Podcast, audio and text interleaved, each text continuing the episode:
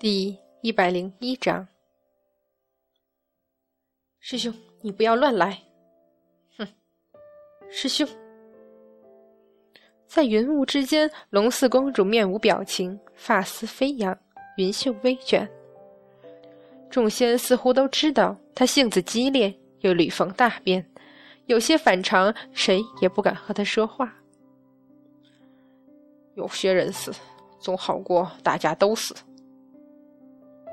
龙四公主一震，她虽然没有回头，但却颤而闭眼。那一处阴暗的密室，那一个孤傲冷漠的身影，也曾淡漠非常的说过这句话：“我死，好过大家一起去死。”站立而悲，为什么？为什么这个被昆仑神称作师兄的人也会说出这番话来？究竟出了什么事儿，须得如此决绝？极力遏制下惶恐，以手作势，拨开云雾，希望能听见昆仑神的答复。可惜什么声音都没有。净坛使者在说什么？猪八戒不似龙四公主，他那憨厚的笑容一如既往，或许眼神还在躲躲闪闪。闻言僵硬一下，也就笑道。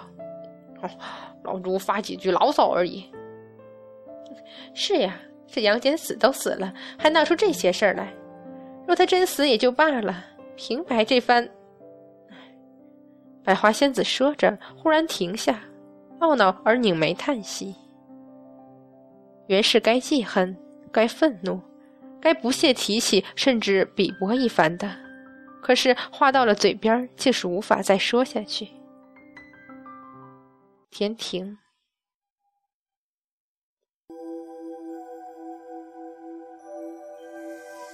幽暗天光倾落在这冷寂的神殿前，没有声音，只有那抹带着淡淡紫色的身影，不安地伫立于殿前。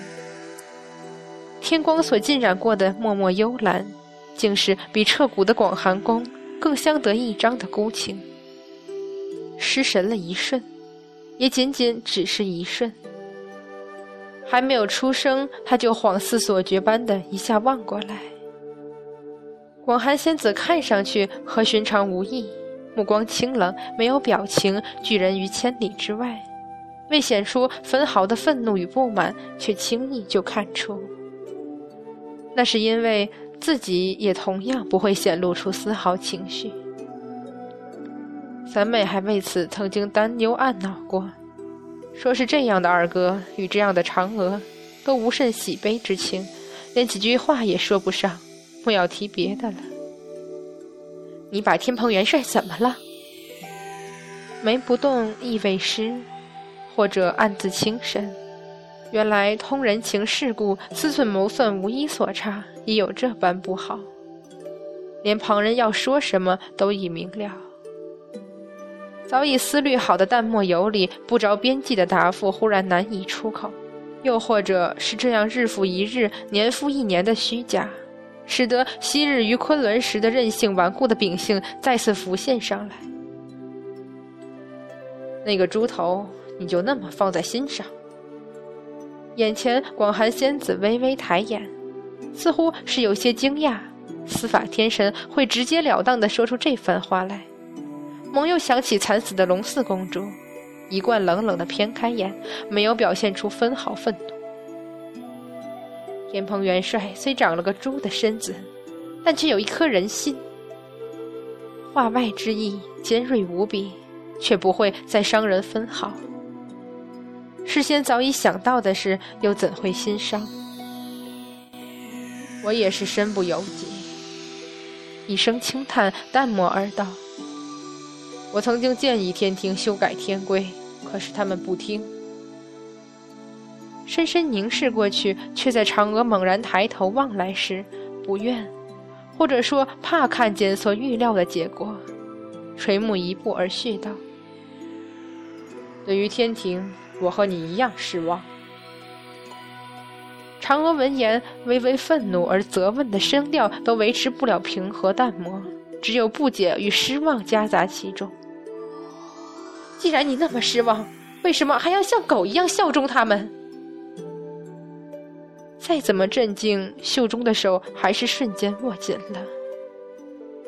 回目，望着那双充满愤怒与失望的眼睛，忽然感觉很冷，就像那一年的潼关前，默然注视着通天教主张扬而笑。桀骜冷视四周所有不屑唾骂、嘲讽、愤怒的神仙和凡人一样，那种彻骨的冷其实一直没有消散过。有些事不可选择，有些事不能选择。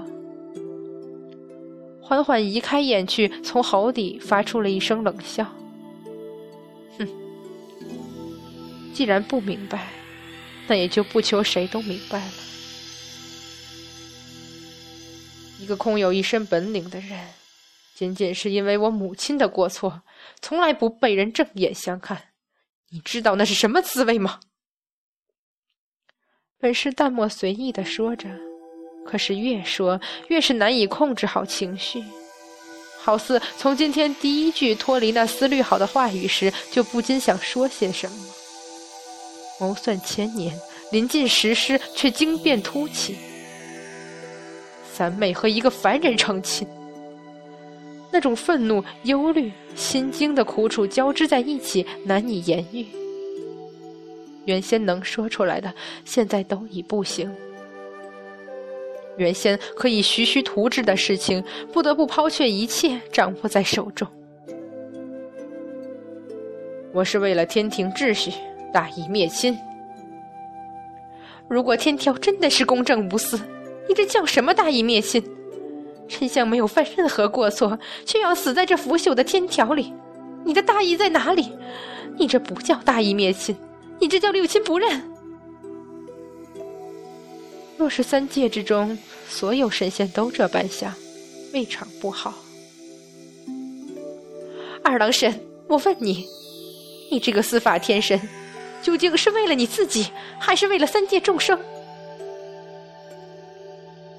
突然不愿意再去注视那双清澈而愤怒的眼睛。不管是为了什么，幽暗天光铺落在这冷寂的神殿前，黑袍银铠避让开那抹清冷月辉。大势所趋，我也无法逆转。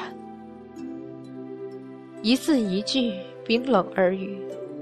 数千年的疲惫都在这一刻涌现上来，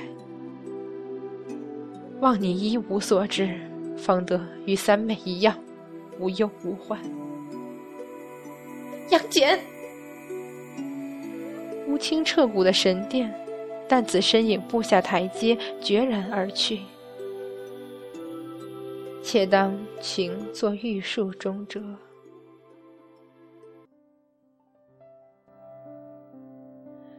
杨戬忽然自梦中惊醒，还没有睁开眼，就感觉那熟悉的冰冷自额上拂过，心神缓缓复苏，疲惫的神伤似乎也消退下去。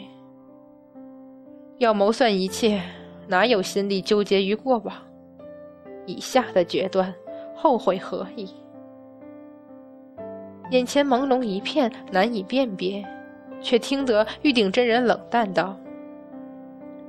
杨戬若是出了分毫差错，你也不用继续在贫道面前碍眼了。哮天犬可怜无比的低声哀嚎，叹息，慢慢闭上眼，呼吸平稳下来。杨戬再睁开眼睛时，已然平静如初。师傅，开庄的是徒儿，与哮天犬无关。就是就是，哮天犬在一边低叫。难道他还能扑过去再把窗关上吗？主人若是瞪过来，他可没胆子继续待下去。玉鼎真人既不怒，更无表情，说出的话却使山河设计图中所有人都吓得一颤。如此说来，是没有把为师的话放在心上。以指暗额，竟是一句话也说不出来。最后只得无奈叹息：“弟子不敢。”强开神目，重创于身，未遇有惊风冷雨，你哪里不敢？”玉鼎真人声音一如既往的淡漠。不过，谁若天真的认为他不再生气，那也就死在临头了。阐教上下，从元始天尊到扫地洒水的童子，都会为了自己安危着想，有多远逃多远。不过，哮天犬明显凄惨，在它哪里也逃不了，除了缩在床边角落里发抖以外，只有期盼地上出现一个洞，好容它钻进去了。若天庭一日无我消息，只怕寝食难安。杨戬半坐起身，不忘伸出手去安抚下吓得快晕过去的哮天犬。那等卑微小仙，也敢妄言？杨戬一滞，想说什么，终究没有开口。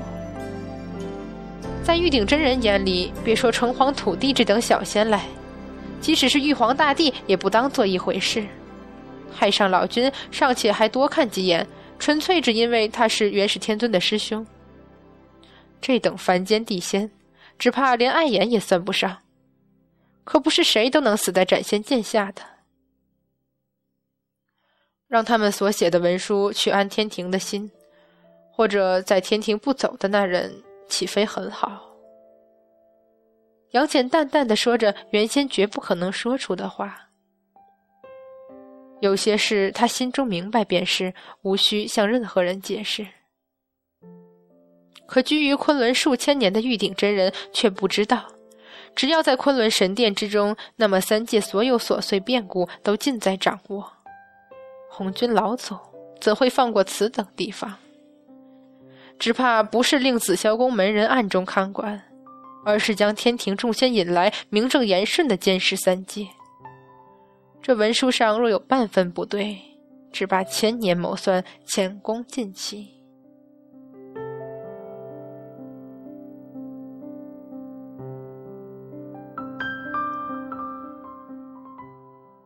灌江口，什么？传令的天官吓得一抖，拼命想维持刚才传旨时那趾高气扬的神态。但是望见梅山兄弟那个个穷凶极恶的模样，还是鼓不起勇气，只好维持着八百年来一贯的小心，陪笑道：“啊，陛下有旨，梅山兄弟协同前司法天神掌管天条，有功于天庭，特招致天庭，另有嘉奖封赏。”梅山兄弟还是震惊的掏掏耳朵，狐疑，莫名其妙的互相看看。彻底无视天庭的传令官，直接走到一边去，小声嘀咕：“老大，天庭又在搞什么鬼？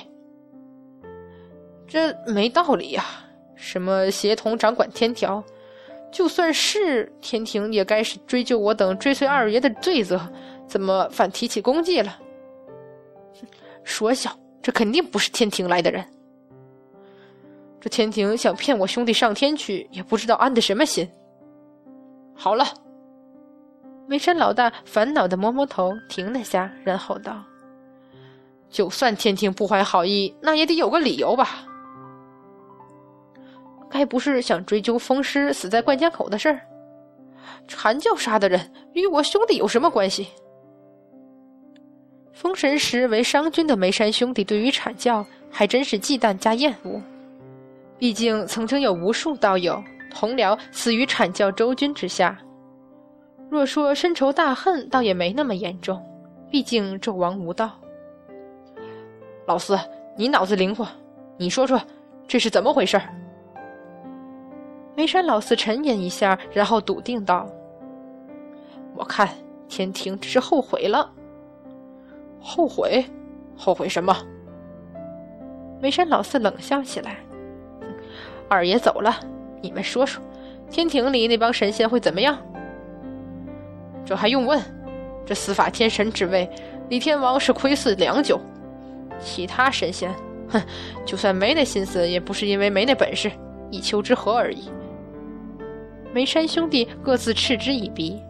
这八百年，天庭那些神仙自以为是的嘴脸，看的还不够多吗？那哥几个再想想。那李天王就算当上了司法天神，他能坐得稳、坐得起来吗？能不叫我兄弟去帮忙吗？梅山兄弟起初诧异，继而恍然。嗯，没错无论是谁都做不了这司法天神。梅山老四一拍掌，声音又提高起来，只听得那伸头伸脑的天官面色铁青。我那会儿就跟二爷说了，何苦做这等吃力不讨好的事儿？三圣母触犯天规，二爷把这事儿压下了。待得沉香长大，终被天庭知晓。王母娘娘发怒，二爷进退两难，那个时候就该一甩手回这灌江口。他天庭少则十日，多则一个月。我就是说，这十年之内一定会派人重回灌江口请二爷，否则他天庭就当大乱。乌玛舍是想起真君神殿里那铺天盖地的文书，这天官的脸气得都扭曲了，却没有大声呵斥梅山兄弟言语无礼，藐视天庭。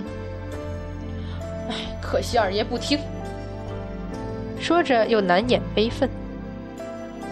二爷自视甚高，哪里将沉香放在眼里？后来又牵扯上孙悟空，更是不肯放手了。堂堂司法天神，若是有示弱于人，怕是招来三界嘲笑。二爷也是，再怎么说也不能出卖我等兄弟，把老六绑给小狐狸。算了。二爷没把咱们当过兄弟看，他的事儿无只言片语告诉我们，而我们六兄弟为他奔走这么多年，到头来也不过如此罢了。心灰意冷，更是失神。去禀告玉帝，就说梅山兄弟要镇守关江口，职责所在，不愿忘离。什么嘉奖封赏，一概谢绝。梅山老大是个急性子，又是个直性子。气得那天官七窍生烟，忍了又忍，最终还是愤愤一瞪后出了庙门，回身便指儿大骂：“哼，你梅山兄弟有什么了不起？还不是依仗着那卑鄙无耻的杨戬，欺压了我等八百多年，如今没了仰仗，脖子还硬成这样，给谁看？”庙里脾气火爆的梅山老三气得一提斧子就要冲出去，老三。这话也不是第一次听了。这几年路过灌江口的神仙，谁不是骂骂咧咧、冷嘲热讽几句？就连那河神、山神、城隍土地什么的微末小仙，也敢三不五时的上门寻绊子，指桑骂槐是家常便饭，指名道姓、愤慨侃侃更是不见血。除了忍，还能怎样？就算杨戬十恶不赦、背信弃义，毕竟几千年了。嘴上说的狠，心里恨得深，却也知道，杨戬不过是做了司法天神以后，就越来越冷厉漠然，直到沉香之时，更是权势熏心，顽固偏执。二爷是个输不起的人，为杀沉香，他连忠心耿耿追随数千年的兄弟都出卖，还能说什么？梅山兄弟有时都会无奈的想。若非沉香等人逼迫甚深，只怕二爷也不会做出这种事儿来。就会在小仙面前骄横，以为躲在这里就能苟且偷生。告诉你，这八百年来可不是一两位神仙对尔等恨之入骨，走狗就是走狗。以为最后倒戈就能洗刷这八百年来的过错罪责吗？越骂越大声，庙里梅山兄弟气得发抖。却又不能把那天官怎样。若是那些故意扰乱灌江口的妖孽神仙，尚且还有理由去收拾一番，可人家就骂了，你能怎样？你们可别忘了，那蛮横的阐教上仙可不会放过你们这些反咬了主人一口的走狗。那天官见附近的山神小仙似乎都过来了，更是骂得痛快。凡人都会说秋天蚂蚱蹦不久了，居然还敢摆脸色给我看，抗拒天庭圣旨，冥顽不灵，辱骂天庭！我看你们这是活腻了，找死！他骂得越大声，那些小仙越开心，越热闹。他骂得越大声，心里也就越轻松。这样一闹，等下界这些小仙将文书送上天去，无论怎样。这传旨之事就不是他无能，请不来梅山兄弟上天，而是梅山兄弟藐视天庭，抗拒不尊。老大，你别拦我，我砍了他！老六，你冷静点他是天庭的。四哥，他骂我们兄弟是走狗，你没有听见吗？老六，庙外那天官越发得意。等着吧，天庭是忌讳阐教，不敢拆了这座庙，否则，否则怎样？声音柔和低沉，一字一字，透满了令人不寒而栗的死气。一人青袍缓带，从容尔雅，负手而立，与这蜀中世家公子并无差别。锦缎玉饰，漆黑长发束以银点珠冠，俊美如画，行于路间，不知引来多少秦母赞叹的目光。谁？这是谁？虽然这些小仙在天庭都算不得什么，但是凡人毕竟是看不见的。他缓而行来，唇角微微上弯，冷然而笑。周围衣着寻常的侍从们却各自厉然瞪过来。天官吓得一颤，再见那俊美如画的容颜上，自始至终未曾睁开的眼睛，猛地大惊，当下逃也不是，跪也不行，语不成调。东东华帝，放肆！小小天庭传令仙官，也敢对帝君不敬？一个看上去与凡人家丁仿佛的侍从，从眼角间露出轻蔑之极的神色，一声喝的那天官一抖，直接跪了下来。猴眼瞄去，只见那些地仙早吓跑没影儿了。暗暗松口气，只要陛下不知道，那么跪上一跪又有何妨？忙哀声道。啊！小仙岂敢？小仙岂敢？趋炎附势，落井下石，不过区区妄为仙道。低沉耳语，声音依旧柔和，却没有半分生气。啊！你不，帝君饶命！惶恐的惨叫声戛然而止。梅山兄弟出得庙门来，只看见一个身穿布衣、垂着头、与凡人没有任何分别的侍从，正慢慢退回到东华帝君的身后。那天官倒在地上，不过片刻，尸体就消失了。多数神仙得道时已抛却了肉身，一旦重创身死，轻易就会魂飞魄散；若是道行深厚、法力高明，尚可得存魂魄。如卑微小仙者，就只能如此这般了。梅山兄弟见过帝君。旁人对这位天庭之中失势若死、无声无息的东华帝君无甚敬意，梅山兄弟却不敢。这是天庭之中少有会让杨戬恭敬谨慎待之以礼的神仙。除此之外，只有玉皇大帝、王母娘娘。或者太上老君也算半个吧，而且他们对这位帝君知之甚深，故而是发自心中的敬重钦佩，不愿有丝毫怠慢。前些日子似乎听闻帝君出了蓬莱子府，还以为是误传，没想到。梅山老大不善言辞，说着说着就不知说什么好了，只得尴尬的停下。好在自家兄弟知道底细。梅山兄弟赶紧接上去，小心翼翼问：“帝君可是为了娘娘下凡来？”你，东华帝君略微抬手，制止了所视众仙的愤怒。这梅山老四的确有些极致，聪明倒也是有的，不过他也和那些兄弟一样，都是直性子，想到就问了，藏不住什么心思算计。沉香之事闹得三界这般大乱，本君如何做事？嗯，可是帝君，这是梅山老四忽然觉得难以解释。王母娘娘为什么转身凡间？这其中的蹊跷还没弄明白。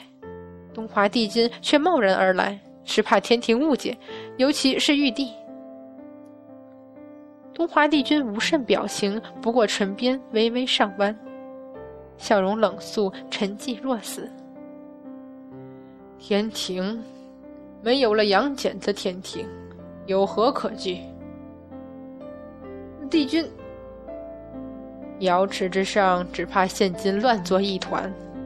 玉帝就是再恼羞成怒，又能如何？眉山老四惊疑而望，天上乱作一团。忽而想起那天官所传旨意，恍然。啊，帝君，您是说天庭还不知道娘娘在此？不会吧，有这等事？眉山兄弟纷纷愕然难语。